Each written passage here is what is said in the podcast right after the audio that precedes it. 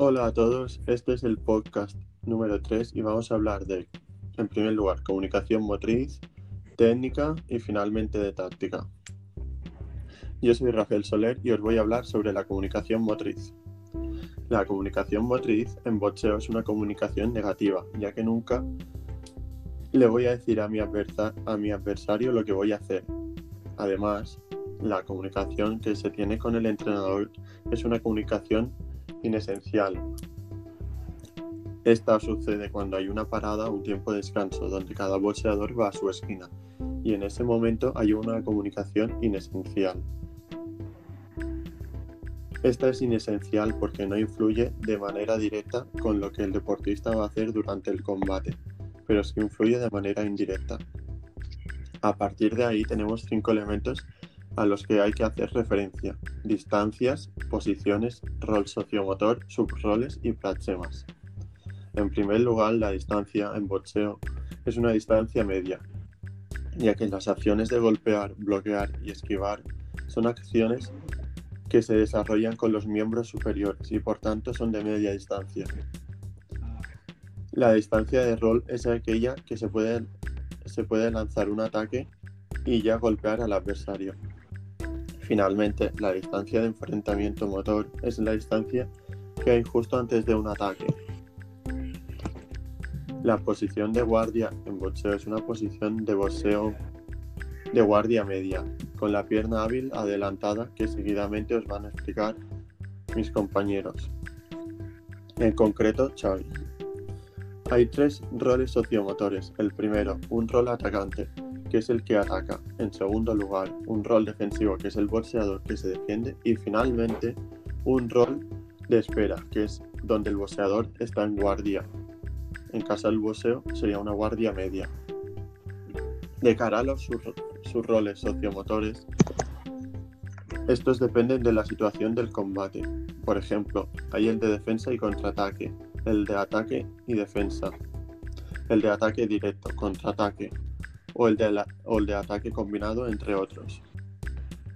Finalmente, los plasmas en el boxeo olímpico son a contracomunicación, ya que en el uno contra uno la contracomunicación es antagónica. Por otro lado, hay una interacción motriz que es indirecta, porque no hay sistemas ya que no tienen sentido hacérselo a uno mismo. Ahora seguidamente os dejo con mi compañera Alba. Eh, yo voy a hablar sobre la táctica. La táctica ocupa el primer lugar en el entrenamiento de los boxeadores de alta calidad deportiva.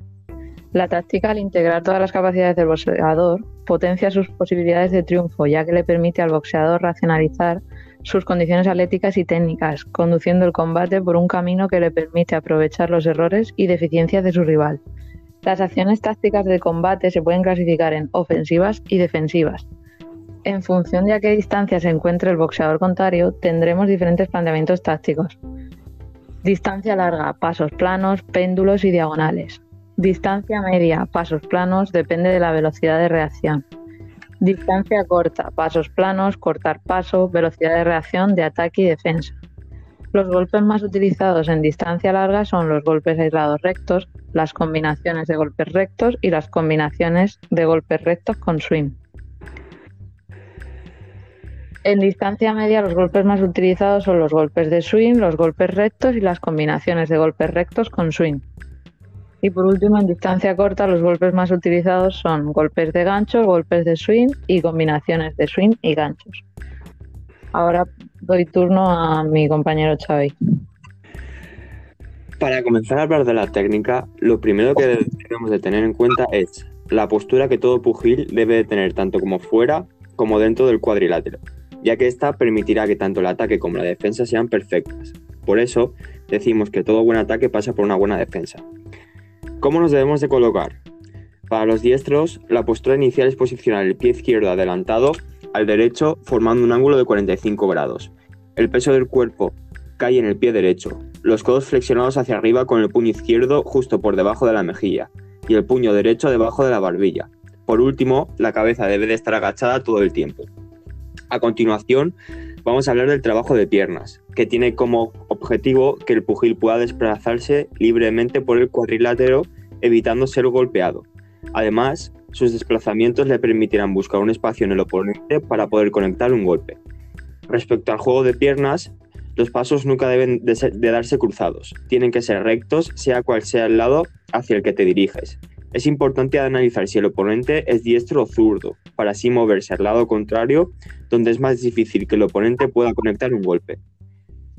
Para comenzar, recordar cuál es la, posición eh, básica.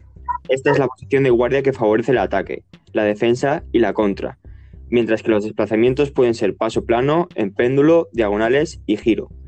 Por otra parte, destacamos los golpes básicos del boxeo que son el jab, es un golpe que nos sirve para saber dónde se encuentra mi oponente y poder iniciar una combinación, el golpeo directo, un golpe de tra- trayectoria recta y contundente, el crochet, golpe lateral cuya tra- trayectoria es paralela al suelo y dirigido al rostro, y el uppercut, golpe semicircular que impacta de abajo arriba en el mentón del adversario.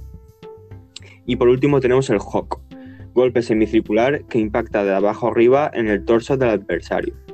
Ahora mi compañero Aurelio os hablará de las diferentes combinaciones de los golpes. Muy buenas. Las combinaciones más comunes son hacer jab derecho con golpe cruzado, doble jab, jab con gancho hacia el rostro, jab con gancho horizontal, doble gancho hacia el rostro o tronco, eh, izquierda y luego puño derecho, doble gancho hacia el tronco, puño izquierdo luego derecho y triple gancho hacia el rostro, izquierda, derecha, izquierda.